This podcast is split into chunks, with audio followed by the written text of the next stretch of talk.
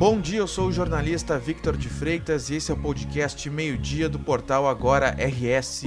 Você confere aqui um resumo das principais notícias desta segunda-feira, 26 de setembro.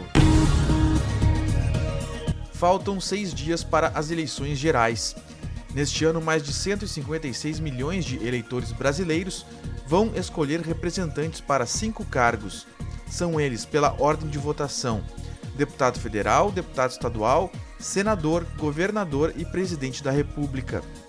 Você pode consultar o nome e os números dos seus candidatos em agora no rs.com barra eleições, sem cedilha ou tio, na seção Quem são os candidatos. Ao clicar em um cargo, você terá acesso a todos os candidatos no Rio Grande do Sul. Ainda na página de eleições, você terá as últimas notícias, as últimas pesquisas e guias de como realizar consulta do seu local de votação, entre outros serviços. O corpo de um homem foi encontrado dentro de um carro incendiado na noite de domingo, na zona sul de Porto Alegre. O veículo foi localizado na Rua da Mutualidade, no bairro Santa Teresa. Em um primeiro momento, a Brigada Militar foi acionada por moradores que perceberam o veículo em chamas. Em seguida, os bombeiros foram chamados para conter o fogo. Após as chamas serem apagadas, o corpo foi localizado. O cadáver estava com as mãos amarradas com arame e tinha sido decapitado. O veículo, um Volkswagen CrossFox branco, ficou destruído pelas chamas.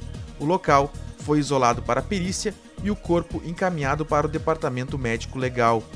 O caso será investigado pelo Departamento de Homicídios da Polícia Civil. Ainda não há autores identificados, mas a principal suspeita é de que o homicídio tenha relação com o tráfico de drogas e a disputa de facções criminosas por pontos de venda.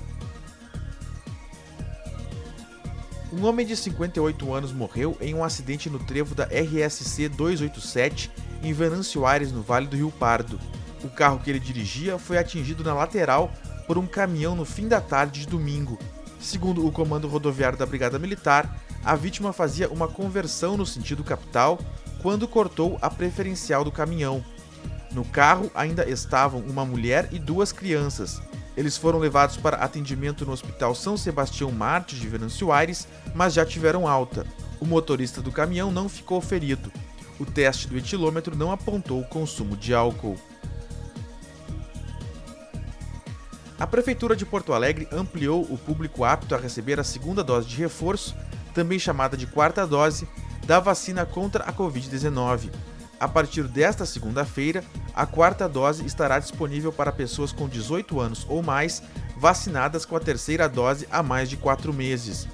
A imunização para este público, assim como para a população a partir de 12 anos, irá ocorrer em 35 locais.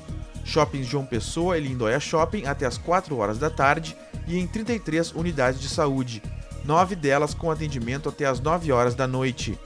Álvaro de Fini, Belém Novo, Campo da Tuca, José Mauro Cerati Lopes, Morro Santana, Navegantes, Ramos, São Carlos e Tristeza.